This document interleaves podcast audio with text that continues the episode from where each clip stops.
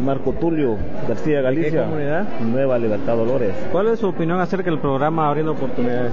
Yo lo he visto que sí está dando buenos resultados, ¿verdad? Porque en mi comunidad pues son 24 niñas las que acuden al programa. Yo sí dándoles el apoyo a ellas, ¿verdad? Eh, pues veo que sí, los padres y madres se sienten muy felices, contentas, ¿verdad? Porque ha entrado el programa ya en nuestra comunidad. María Isabel Valdés. Del SOS Dolores. El SOS Dolores. ¿Qué opinión le puede dar al programa Abriendo Oportunidades? Pues para mí sí ayuda bastante, ¿verdad? A las, a las comunidades en el desarrollo del, del, estudio, ¿verdad? Que le da la oportunidad a, los, a las niñas, ¿verdad? Que no tienen la oportunidad de estudiar. Para mí está bien. Está bien porque yo veo que ahí en mi aldea las niñas les está poniendo bastante atención se les está quedando, por ejemplo, la maestra que llega allá, se les está enseñando los trabajos, las manualidades, ¿va?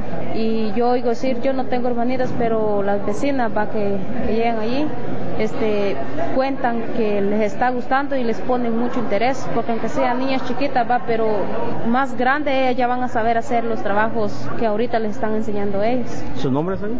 Daisy Marilu Sánchez. ¿De qué comunidad? De. District Ángel, Chocori Balsa, en el programa Abriendo Oportunidades. ¿Ven cuál la Laina Pedro Tiul, y el Chalarán, Caserío Siamay, San Luis. ¿Quién quiere aquí le Ángel ahí?